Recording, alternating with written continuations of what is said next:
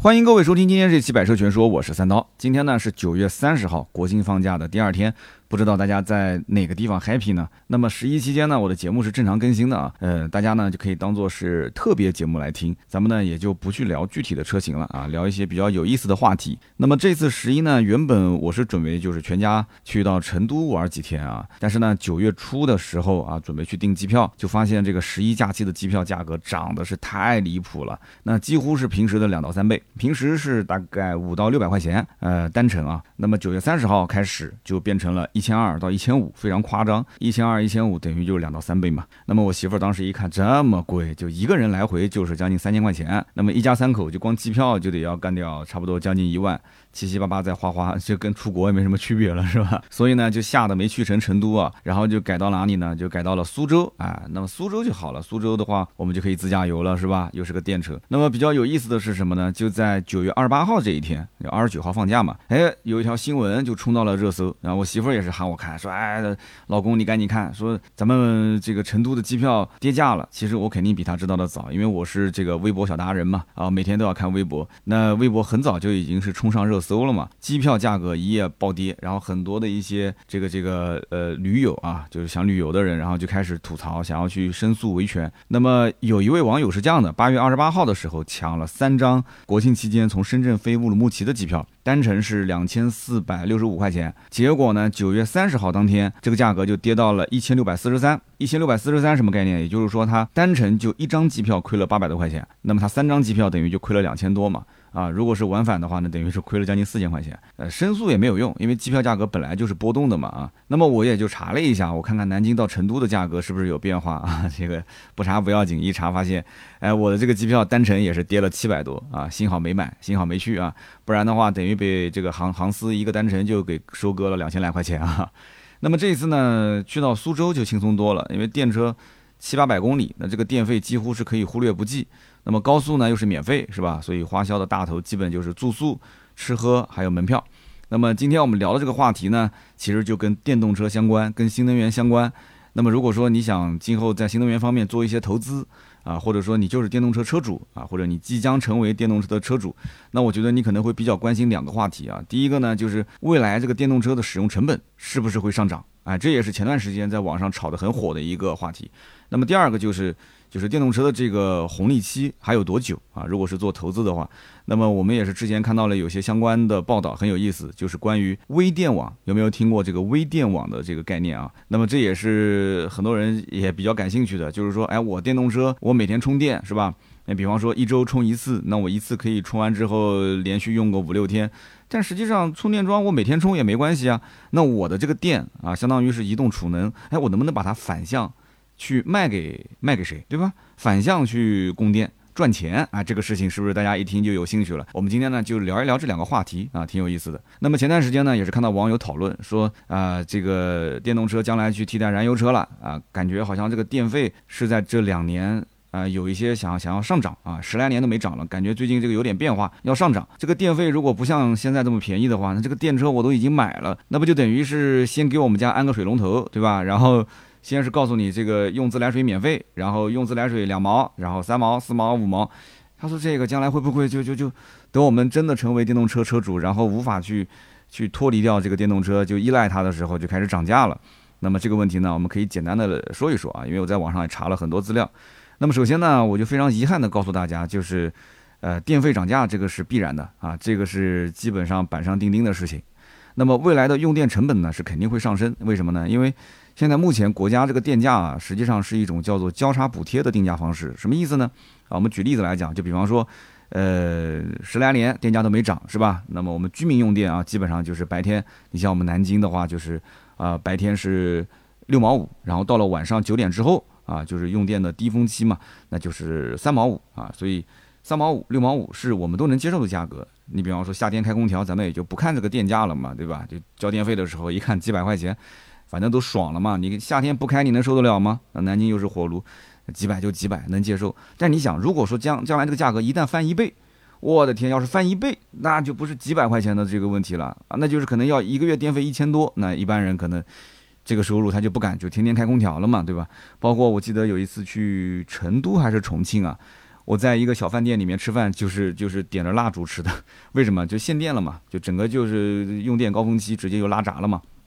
那么居民用电一直很便宜，这个其实它是跟商业用电有非常明显的区分，因为居民用电相当于是保民生嘛，对吧？水电煤这三样东西你是不能随便涨价的，包括我们吃的这个食盐，盐你是不能随便涨的，你稍微涨涨，你试试看呢。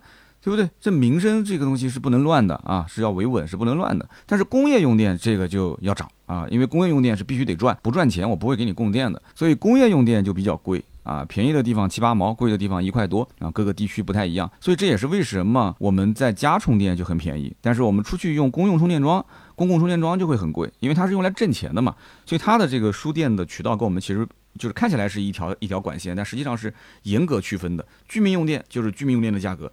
那么商业用电啊，工商业用电就是工商业的价格，所以我们充电一块多，那个造充电桩的人就他还觉得我不挣钱，对吧？他还要再额外收服务费。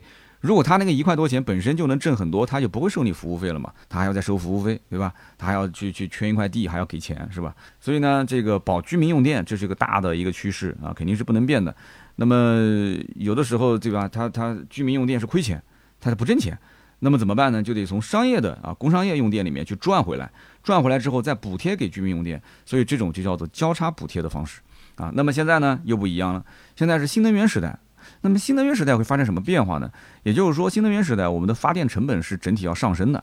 有人想说，哎，这将来不都是用什么风电啊，都是用光伏啊这些，那为什么会上升呢？那你开玩笑，你想想看，你要改造风电，你要改造光伏，你要去做储能。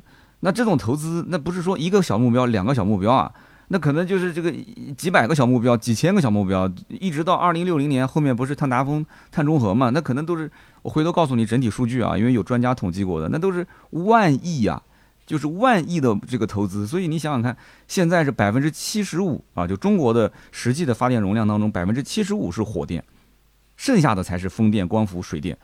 啊，虽然讲说装机的容量很高，但是发电量其实是很低的。啊，那么到了二零六零年，就是我们讲到了碳中和这个时候啊，那发电的来源会出现巨大的变化。二零六零年会出现巨大变化，会变化到什么程度？就是火电会从百分之五十七降到百分之四，夸张不夸张？啊，百分之五十七降到百分之四，这个才能达到中国这个碳达峰、碳中和的要求。那么就意味着，就原有这一套电力系统就会进行一个整体的啊升级改造。那么这个成本会转嫁给谁呢？是是是，转嫁给企业，转嫁给电力公司。电力公司啊，前几年你挣到钱了，你就自己投资，不可能，不可能，绝对不可能。这个成本一定是转嫁到你和我啊，就是终端用户的身上。所以，电费涨价这个是必然的。那么在二零二一年的时候，就已经是在规划这个呃成本转嫁的方法啊，就包括安全性的成本转嫁和系统性的成本转嫁。那怎么去理解呢？我们就一点一点讲吧，啊，就先解读一下，就比较官方的话，然后呢，我们再用人话把它翻译一下。那么我相信很多关注这方面新闻的人应该看到了，就是说发改委呢是要逐步取消工商业的这个目录电价啊，也就是说意味着电价可能是要涨。那么因为这个系统本身是垄断性的，那垄断性的话，既然你不让别人进来，那么投资也要你自己投资，所以这个系统里面，它要如果后期要。就是只有我来做的话，那就必须这些东西只有我来改。那么只有我来改，他投不起，他投不起这些基础设施。那么因此这个问题是要让终端的用户来进行解决。那么终端用户怎么解决呢？其实我们刚刚前面讲什么叫安全性的这个成本转嫁。那么就是说我们可以理解成就是把国家电网把整个外网这个电费啊当成是呃就以前是无限制的，你只要用我就供啊，你只要用我就用我就供。但是现在呢就是成本高了嘛，那我可能会拉闸限电。但是又出现一个问题，就是如果你对于企业拉闸限电，那这个是可以的。但是你对于居民要是拉闸限电，你试试看呢？你试试看。我们经常也会遇到，比方说小区里面突然停电了，对吧？你拉闸限电，那会出现什么？首先小区里面就开始抱怨，啊，大家就开始躁动起来了，啊，各家各户就开始点蜡烛，啊，或者手机就开始开个闪光灯，然后就开始听到楼道里面有声音，大家就开始穿着什么裤衩子啊，穿着睡衣就开始下来。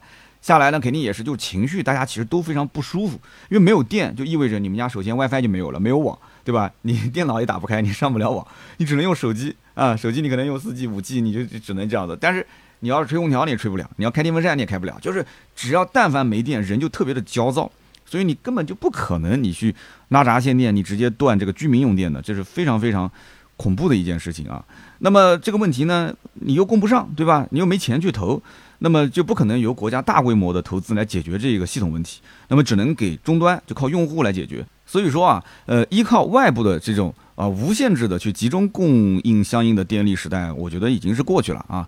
就我们中国的居民，其实从两千年之后，已经很少遇到过停电的情况了啊。至少反正我觉得一二线这种相对好一点的城市啊，很少。那就是我觉得我去自驾游也很多城市也没遇到过什么停电，就唯独好像有一次是去贵州还是什么地方，是有一次大规模的停电，就是景区里面的这个。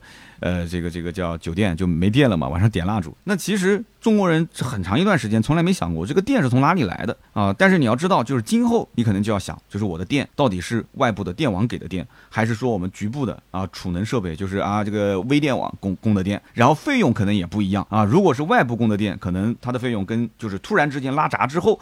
但是呢，哎，有第三方公司讲说，我可以再给你去供电啊，就别人家停电，你家可以有电，但是电费翻三倍，哎，你愿不愿意？你愿不愿意？对吧？那这个就是我们今后可能得知道，就是电是从哪里来的啊？无限制供给的时代已经是结束了。那么未来一百万亿的新型电力系统的投资需要市场来解决，要由用户来承担。所以我们前面讲了，就这个电费涨肯定是要涨的，但是涨具体是什么方式来涨？是统一普涨？那不太可能，那可能会有相应的变化啊，包括可能会比方说。每个一家一户用电，他给你一个峰值啊，你用了两百度电、四百度电、六百度电、一千度以上的电啊，那这个电费就相应的阶梯式的往上涨啊，就各种各样的方式，对吧？可能也不就不按这种什么分跟股的形式来，你包括有一些低收入人群，可能就是夫妻两个人都没工作，那甚至于可能再给你一点补贴啊，这种都是有可能的。但是呢，用户侧自己承担能源系统，它到底是怎么样的一个电力系统？就是以前我们就知道，反正只要是用电，肯定是国家电网给的嘛。那现在就是你新的一套系统是什么啊？原有的电网的电力输出，它会从原本占主导的地位，变成它将来可能只占到百分之三十到百分之五十啊，这个就很夸张了啊。那用户侧或者说是企业工厂，他们内部它可能会出现一套叫分布式的能源系统。那么这套系统其实就能有很多的想象空间了，对吧？呃，需要解决你在什么时候去发电，什么时候去用电啊？什么时候就是你去储能，对不对？在什么时间节点你用起来更划算啊？外部供应的这个电你也是要用的嘛，对吧？毕竟还有百分之百分之三十到百分之五十，那这个比例占多少？那你就要去测算，甚至于将来可能会带动什么呢？就是可能有一个叫做智能电网啊，就是在什么时候用外部的电是最便宜的，那这个时候我就拼命的用，对吧？那什么时候呢？哎，咱自己去发电，自己储能更划算，那我就自己来用。甚至包括什么光伏啊啊，包括什么风能啊啊，如果说成本能能用得起来，那咱也给它去建一点，对吧？光伏储能咱也储一点，是不是绿色低碳嘛？但是光伏这个东西说白了就是你有有太阳啊，那那可能就存。但是哎，啪过来一片云啊，或者今天阴天，今天雨天，大家应该听到了，我今天录节目的时候外面就下雨，对吧？你再铺再多的光伏都没有用啊，对不对？它没有光，它哪来伏呢？是不是？然后呢，风也是一样的嘛，对吧？今天风特别大，啊，你就你就可以储能，但是没风，对吧？万里无云，这个时候你你也很尴尬，你投那么多的钱。那么其实我们可以看到，很多园区其实现在也开始建，就是能源的，就是自己的供给的系统啊啊，就比方说像这个光伏储能，或者是像这个天然气三联供等。那么园区发现外部随时可能会出现拉闸限电的时候，我觉得他就开始要去动真格的了。现在是因为外部的供电基本上还能保障。对吧？你像很多的一些工业园区，对吧？从比方说有的时候是开四停三，对吧？然后有的是开六停一，但是你想，你你停一天，你这个整个工厂员工工资你是正常要发的，但是你整个工厂的这个运转就停了嘛？那你跟竞争对手比，你成本就高了，而且你整个的就是年产值肯定是要下滑。那这个时候如果是外部有可以供电，你工厂可以继续生产，或者说你你自己就园区里面你开始形成了一套体系。啊，去去自己供给的话，那这个费用如果比外部的费用，比方说要贵个两三倍，甚至于可能你还要抢，就是它因为储能是有限的，对吧？但是这个园区的工厂是是有很多家，那我就告诉你，我就提供这么多度电。对吧？你们谁想用，你们就要不就拍卖，对吧？呃，在某个时间段，大家一起来去抢这么多度电，呃，你给的高我就给你用，他给的低我就不行。那可能这个园区最赚钱的那个企业就能保持一直一直在生产，但这个园区不赚钱的，那可能他就不能去抢这个电，那可能会出现这种很有意思的现象，是不是？哎，你的产能你硬生生的比别人增加百分之五十，你这不很好吗？只要你这个行业能挣钱，是不是？所以它就会成为很有意思的就是一个环节啊，就是会形成了一个局部的啊一个供电系统。那么新能源肯定是会促进智能电网的发展。而且肯定会促进将来自给自足的一个形式。其实在国外很早已经有了。你比方说在河南，它有个农场啊，就是农场主，对吧？那么外部的电价高的时候，他就开足马力啊，用自己的天然气系统去发电，然后呢去储能，啊，储下来之后呢，就甚至于还可以反卖给啊，反送给电网。然后当外部电网的价格低的时候，哎，农场呢就开始用外部的电来驱动热泵。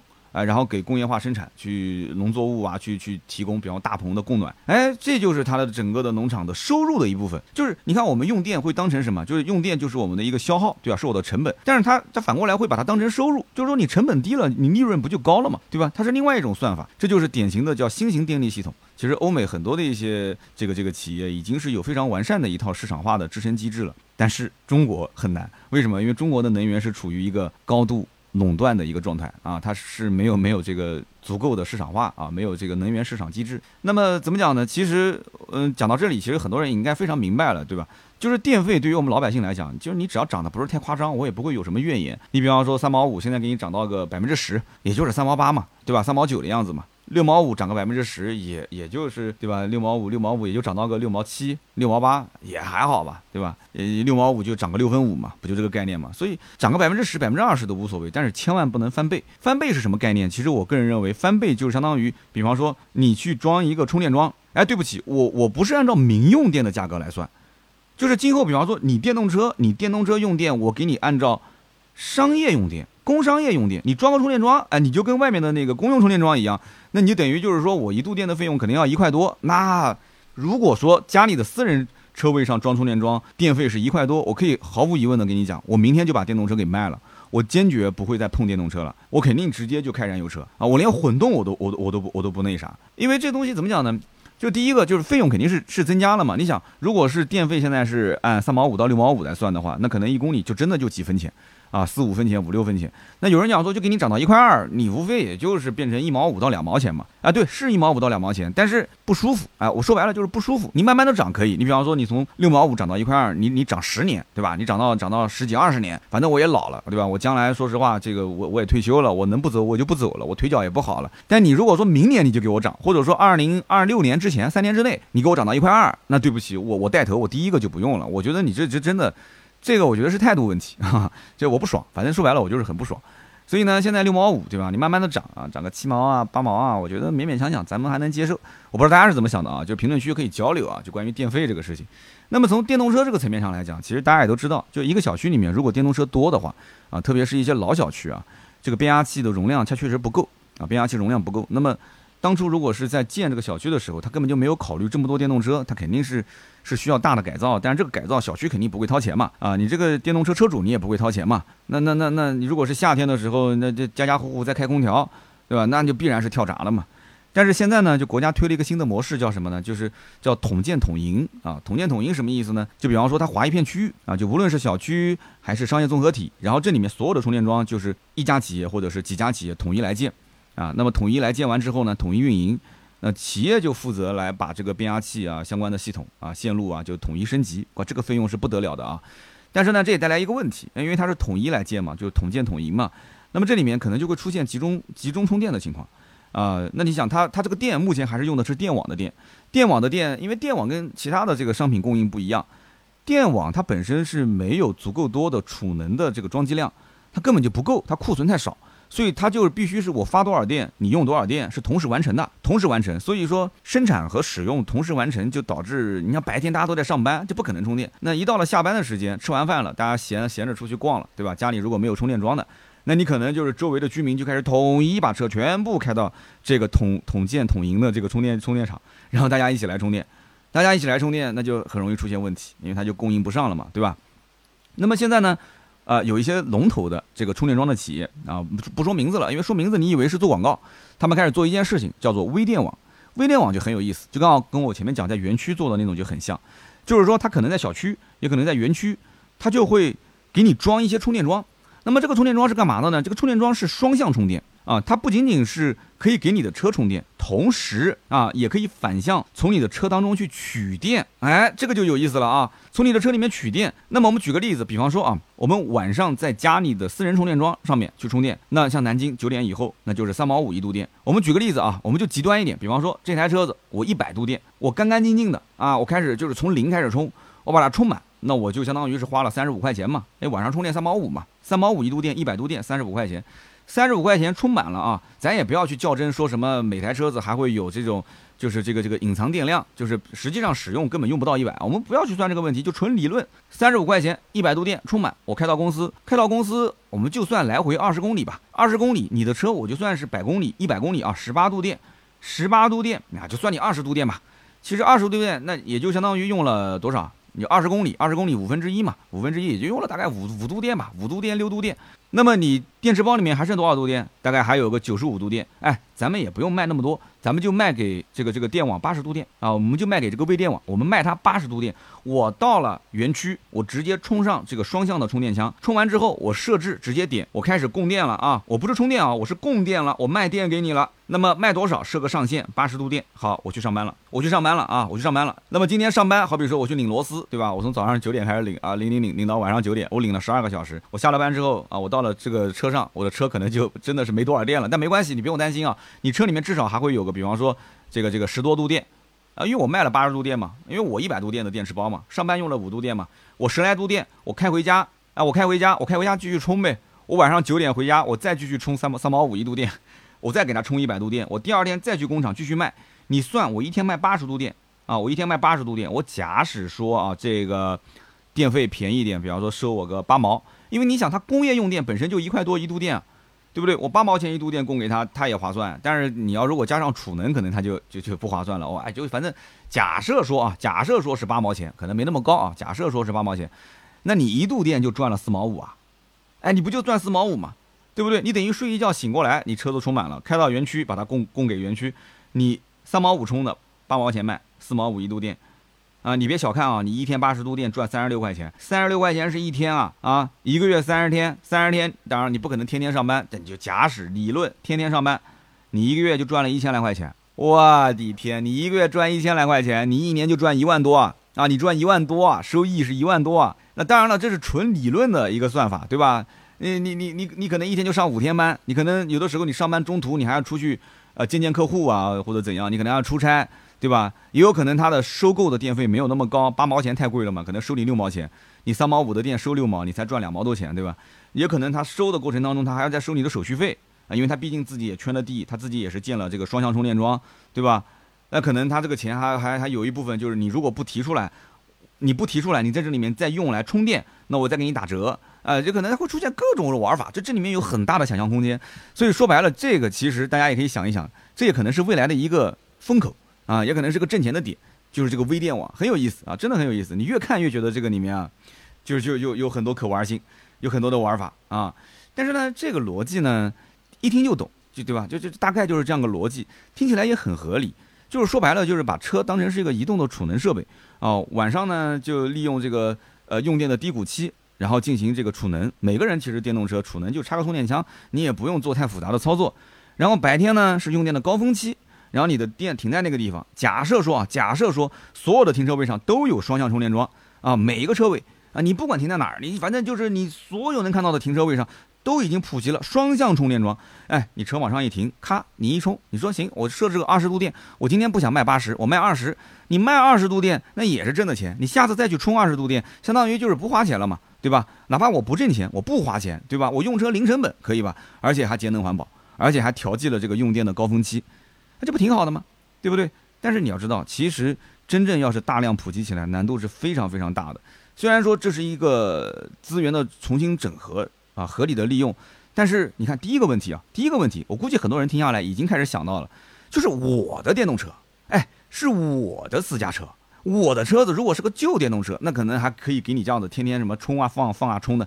哎，我要是个新电动车刚买回来，我哪舍得啊？我哪舍得反复循环的去充放电？它会不会加速我电池的衰减呢？啊，这个就当然了，这答案肯定是肯定的，对吧？就影响肯定会有。哪个电池充放电是没有次数的呢？那肯定是有的嘛。它会不会加速我的充放电的这个电池衰减？好，那么根据调研，其实绝大多数的私家车它不可能开到十年以上，你甚至于都开不到十万公里以上，很多私家车可能开个五六万公里就卖掉了，对吧？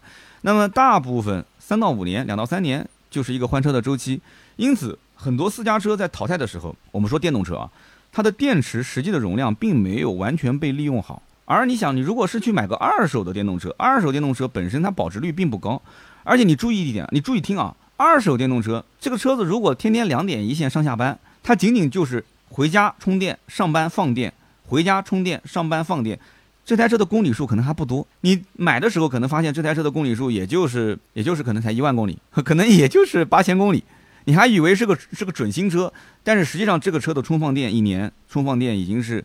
多少多少度电了？可能已经是三百六十五次了啊，可能不止啊，三百六十五乘以二，充电三百六十五，放电三百六十五，七百七百次嘛，七百多次。但是厂家也可以屏蔽掉，对吧？不让你查也是可以的，是吧？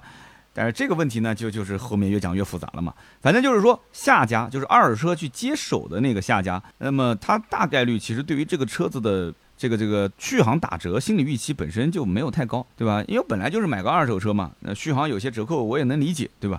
而且电动车本身就不保值，二手车的价格就本身就很便宜。你像我那个威马，一九年的，我一九年的威马，我二零二三年今年年初卖的时候，也就卖了六万多块钱，不到七万。我当年买的时候十九万，你想四年时间，四年时间十九万变成了六万多，六万多，你想下家买我的车，我说句不好听的，我这车子续航是 NEDC 四百，对吧？实际跑大概跑长途两百多一点，啊，市区跑三百多一点。到他手上，我这个车其实电池没什么衰减啊。到他手上，就算是衰减了，就算他跑长途，也就是两百出那么一丢丢头。我正常，比方说跑长途两百七、两百八，对吧？我刚买回来的时候能能三百出头，那到他手上变成个两百零五、两百一，他不会有意见的。他有什么意见啊？你六万五千块钱买的，你你比隔壁的这个这个这个比亚迪的海鸥还便宜，是不是？你去买个什么呃五菱的缤果啊，你买个什么宝骏的云朵啊，你买个什么这 这种小车子，对吧？那续航也就差不多这样。那五万块钱，你这车六万多块钱，空间还大，所以他心理预期其实能跑个两三百公里就可以了，没有那么高的要求，是吧？所以，哎，充放电，那这种有没有可能实现，对吧？所以你看，很多人会有疑问，就是那我的电池是不是有衰减？这个看个人，这完全是看个人。但是我个人觉得，微电网的模式其实还有很大的想象空间是什么？就是你想，很多的电动车是彻底报废，或者是彻底退下来了，但那个车其实能开。我们讲就是一个电动车，它的电池衰减到什么程度？一般就是衰减个百分之二十以上，你就会有明显的感知，啊，你可能就觉得这个电动车我就不能再开了，对吧？或者说就是会影响我的使用体验。但是影响你的使用体验，那不影响它储能去去去放电。所以这些车子它反正也是报废，也是报废了，对吧？那有没有可能有没有可能拿过来之后继续利用它当成一个储能设备？哎，就这个车续航是不行，但是储能的性质没有太大的变化。废物利用嘛，也很划算。白天啊去去储能，然后晚上开过来，我们把它当成是一个这个这个去发电的一个储能装备。那么这种模式如果大规模的铺开，有没有可能啊？有可能，但是我觉得也是有难度的，因为这里面不仅是涉及到这个电力行业、能源行业的一个垄断，垄断垄断就有这个相关的利益的一些冲突啊，包括也存在于就是比方说储能啊、用电啊、结算啊、成本啊、安全性，就等等一系列的问题。但是呢，总体听起来，我觉得未来还是挺美好的啊，就是这个发展起来还是挺美好的。那么接下来我们讲一点，就是可能比较形而上的啊，比较这个高大全的东西，大家爱听就听啊，不听的话，这个节目基本上前面的小细节已经到此为止了啊。后面呢，我们就讲一讲，就比方说国家现在发展新能源，它的底层逻辑是什么？其实大家要搞清楚，一方面中国的整个能源结构其实还是以煤炭为主，我前面说了嘛，基本上百分之百分之五十多都是百分之四十多都是依靠煤来发电，今后是要降到百分之四，对吧？那么以煤为主，石油、天然气整体的进口比例是非常大的。中国的进口石油占到了总消费量的百分之七十二。我当时我看到这个数据，第一次我真的我很震惊。我以我一直以为中国的这个石油是是是还是可以的，就没有怎么依赖进口。但是结果我发现很夸张，百分之七十二都依赖进口。那么中国进口天然气对外的依存度多少？天然气有人讲天然气咱们总能自己去供给了吧？对外依赖度百分之四十五也非常夸张，百分之四十五。我们国家的石油进口量全球第一，天然气进口量全球第一啊。那有人讲说，那煤炭总归是自己供给了吧？煤炭的进口量也是全球第一，所以我们石油、天然气、煤炭都是进口量全球第一。但是我们的石油消费量它不是全球第一。哎，大家知道全球第一是谁吗？哎，很多人应该猜到了，就是对面的这个啊漂亮国啊，美国是全球第一。那么你想，这么大比例的一个进口量。百分之八十又要走海运，走海运又要经过那个著名的马六甲海峡，而这个马六甲海峡收费站啊，是长期被马来西亚、新加坡跟印尼共管的，所以你想想看，这三个国家，对吧？这一旦要是发生什么变化，那新能源进口的渠道啊，就会直接受阻啊，直接受阻。所以大量依赖进口能源，运输渠道是非常脆弱，是非常敏感的。所以这就是为什么后来又建了中俄的啊原油天然气通道，中亚的包括中巴的经济走廊，中缅的油气通道，对吧？但是呢，这些陆运的通道并不是真正能替代海运的通道，因为占的比例还是非常小的啊。所以说。就我们国家现在大力发展新能源，其实底层逻辑是什么？是为了国家能源安全，这个是最关键、最关键的。那么我们现在提到新能源，其实大家会想到什么呢？想到储能，想到电动车，想到电池。其实我相信我们听友里面有很多做投资的朋友啊，其实他们会关心这个行业，就是新能源的红利期还有多长？就实际上红利期有多长，主要是看我们国家的能源什么时候真的安全了。就为什么这么讲？是因为所谓的新能源，我们主要讲的是什么？就是比方说风电啊、光电啊，对吧？煤炭发电肯定是算不上什么新能源的，是吧？那么这风电、光电两种方式有非常明显的优缺点。我刚刚前面也说了嘛，就比方说，对吧？就来了一朵云啊，来了一阵云，今天是阴天，今天下雨，那你这个风就根本不用想，对吧？你光伏你也是不用想，是吧？所以这个是非常非常明显的这个优缺点。以后有机会讲储能，我们再单开一篇，也非常有意思啊。如果大家喜欢听的话，评论区可以交流啊。那么首先我们今天先讲一个小问题，很有意思，叫做能源不可能三角。啊，就是如果你要关注能源相关的报道，这个应该是经常被提到的，叫能源不可能三角，什么意思呢？就这个问题几乎无解。啊，所谓能源不可能三角，就是指能源安全、绿色环保，还有就是经济性这三个点是不可能同时满足的。哎，我觉得这个这个世界上很多东西都特别有意思，就是往往都是三个点啊，很多东西都三个点，比方说。呃，这个三三个点就可以一个椅子就可以立住了，对吧？比方说我们去做投资，那可能流动性、安全性跟它的这个收益率，它就是形成一个就不可逆的，对吧？流动性差的，呃，可能这个收益率高；然后流动性高的，那收益率低；然后风险性大的，那收益率高；风险性小的，收益率低。啊，它就是三个点来回的去，包括轮胎也是一样的，对吧？你要静音的，它就不耐磨；你要耐磨的，它就不静音。对吧？然后你要你要什么排水性好的、操控性好的，它可能舒适度就差。反正它就是三个点、四个点就来来回回就这么去相互影响啊，这很有意思啊。就世间万物很多东西都是相通的。就比方讲啊，我们之前啊是搞这个化石能源，那就得牺牲一部分的环保问题啊，对吧？那现在我们搞新能源，但是这个风还有这个光这些东西，它这个是无法阻挡的嘛，那就明显我们是解决了卡脖子的问题了啊，就你谁都卡不了我，对吧？你不能说建个屏障把中国的四周都围起来啊，风就不吹过来了，是吧？你不可能干这个事情的，是吧？那么 OK，那没有被卡脖子，但是它不是每天都有，对吧？它不稳定啊，不连续，这就成了一个新的问题。而且储能这个也是需要非常非常大的投资啊。那么解决问题有的时候呢，不是说要把这个问题给完全消灭掉，而是你要去抓核心问题，就是大问题是什么，小问题是什么？那我们能不能把大问题化解成小问题？那么现在是高度依赖。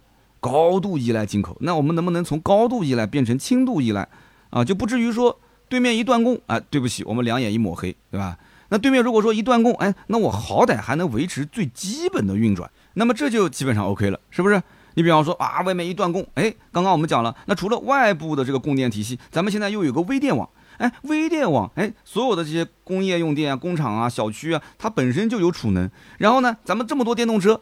对吧？你一看形势不对了，每天把电充满，可能就开始发新闻了。从今天起，所有的电动车上路必须要充满电。如果要是查到哪台车，交警随手一拦，你的电量低于百分之二十，那就罚款。为什么要罚款？因为你现在充电不是为自己，你是为国家啊！你现在充电是为国家，就万一要出现什么问题了，你的电动车必须要保持百分之八十以上的电。你要是忘充电，对不起，扣分啊！就跟你不系安全带一样，扣分。这很有意思啊！有人讲太夸张了吧？你看，这从今天晚上都预测嘛，对吧？就就是闲聊嘛，闲聊嘛。因为你不要觉得这个车是你的，这个车是是它是具备一定的战略意义的啊。这么一讲，很多男同胞就很兴奋了，很多军迷就兴奋了。我跟你说，你赶紧买电动车，真的，买完之后你以后就是真的，你就是个储能设备，移动储能设备了啊。就是从高度依赖变成轻度依赖啊，就不被卡脖子。其实现在我们知道，就很多行业都是举步维艰啊，实体行业举步维艰。你像我不管跟任何行业的老板在一起吃饭，人家都会讲说：“哎呀，这个三刀老师啊，你们这个行业现在好啊。”我说：“好在哪儿呢？”他说：“首先你第一个沾了新新能源的光，新能源现在是所有人都知道这个行业是一直往上走的，而且未来十几年、几十年都会往上走。虽然这里面也有很多坑，对吧？呃，可能就是政策先行，但是呢，这个行业发展是比较滞后的啊，也有可能就是内卷。”对吧？这个行业大家都知道好，然后就一一窝蜂的，像光伏就一窝蜂的进来，大家都搞挣不到钱，搞不到钱。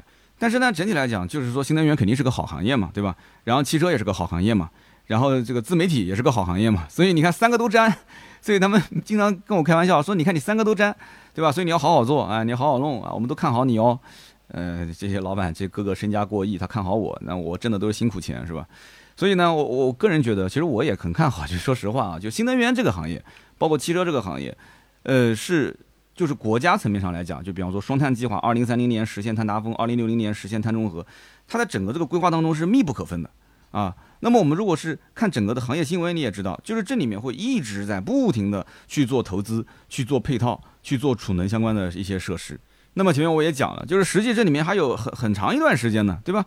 因为从百分之五十七的火电，那么剩下的是风电、光伏、水电，将来要降到百分之四，这是很夸张啊，非常夸张的一个数据，就要大量的去投钱。那时间节点怎么分呢？那我个人觉得，其实二就不是我个人觉得，就是网上有很多数据，就是你可以看到很多专家的分析，我也蛮认可的。就是截止到二零二五年，我觉得是第一个时间节点。为什么这么讲呢？你看，二零二三年现在基本上整体的就是光伏、风电加起来的话，大概是七亿千瓦。那么二零二五年是要达到整体的装机量要大概在十二亿千瓦啊，要装十二亿千瓦。那七到十二几乎将近翻了一倍嘛。所以这几年肯定还是在拼命的、疯狂的去建，还是在攀升嘛。那么二五年到三零年又是一个时间节点啊，因为三零年的时候要实现碳达峰，那么要实现碳达峰，也就意味着各个领域的新能源它的发展已经相对比较成熟了啊。那么到了二零三零年之后呢，那就是三十年的一个周期了，从二零三零年到二零六零年，那么就是一个新的阶段，光伏至少要翻十五倍，风电至少要翻十倍以上。那么当然，这里面肯定还要包含，比方说你要算到这些，包括这个氢能啊、核能啊、生物质能啊，啊，包括抽水蓄能这些电网的一些建设，肯定要算在里面。那么有人讲说，那整个长达几十年的这种时间线，它新增改造这些基础设施要投多少钱呢？多少个小目标呢？那目前行业内的基本上共识就是一百五十万亿到一百七十万亿。我本人不怎么炒股，也不搞投资啊，我只是想告诉你，就是说。一百五十万亿到一百七十万亿投到这个行业里面，你想一想，今后会是什么样一个变化？你自己想想，脑补一下。有人讲说这个股市啊，什么是是是经济的晴雨表？那你你不管经济看好还是不看好，或者说你觉得有很多的不可控的因素，对吧？就未来不可知。但是这件事情，我觉得是达成共识的。将来要投一百五十万亿到一百七十万亿去改造啊能源方面的基础设施。那么这个行业，也就是说。反正我们就讲个开玩笑话吧，就是我也不是是推荐股票，也不是让大家去做投资、去炒股是之类的啊。就是如果真的有人感兴趣的话，你可以去观察一下，你就观察一下新能源的整体的指数，这个指数在短期内一定是会震荡的。但如果要拉长到二十年到三十年这个周期，你不信你可以试试看。如果你真的不差钱，你放一万块钱进去，啊，其实我就在干这个事情，就你不多，哎，你不多，就这个钱呢没了就没了也无所谓，你就放一万块钱进去，你看一看三十年后是什么样一种感觉。啊，你三十年后，我我的节目应该还在吧？我今年四十，我我想活个七十应该问题不大，我也不知道啊，就活个七十岁。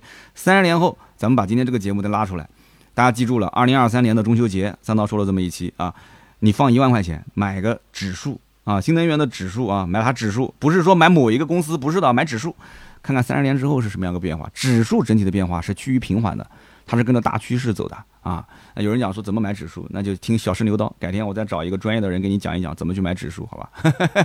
但我们不推荐任何股票，也不推荐大家炒股啊！就股市是是非常有风险的，而且在各个这个自媒体栏目里面，基本上就是讲金融、讲经济、投资方面是一定要持证上岗的啊，没有证是不能讲的。我只是随便说说啊。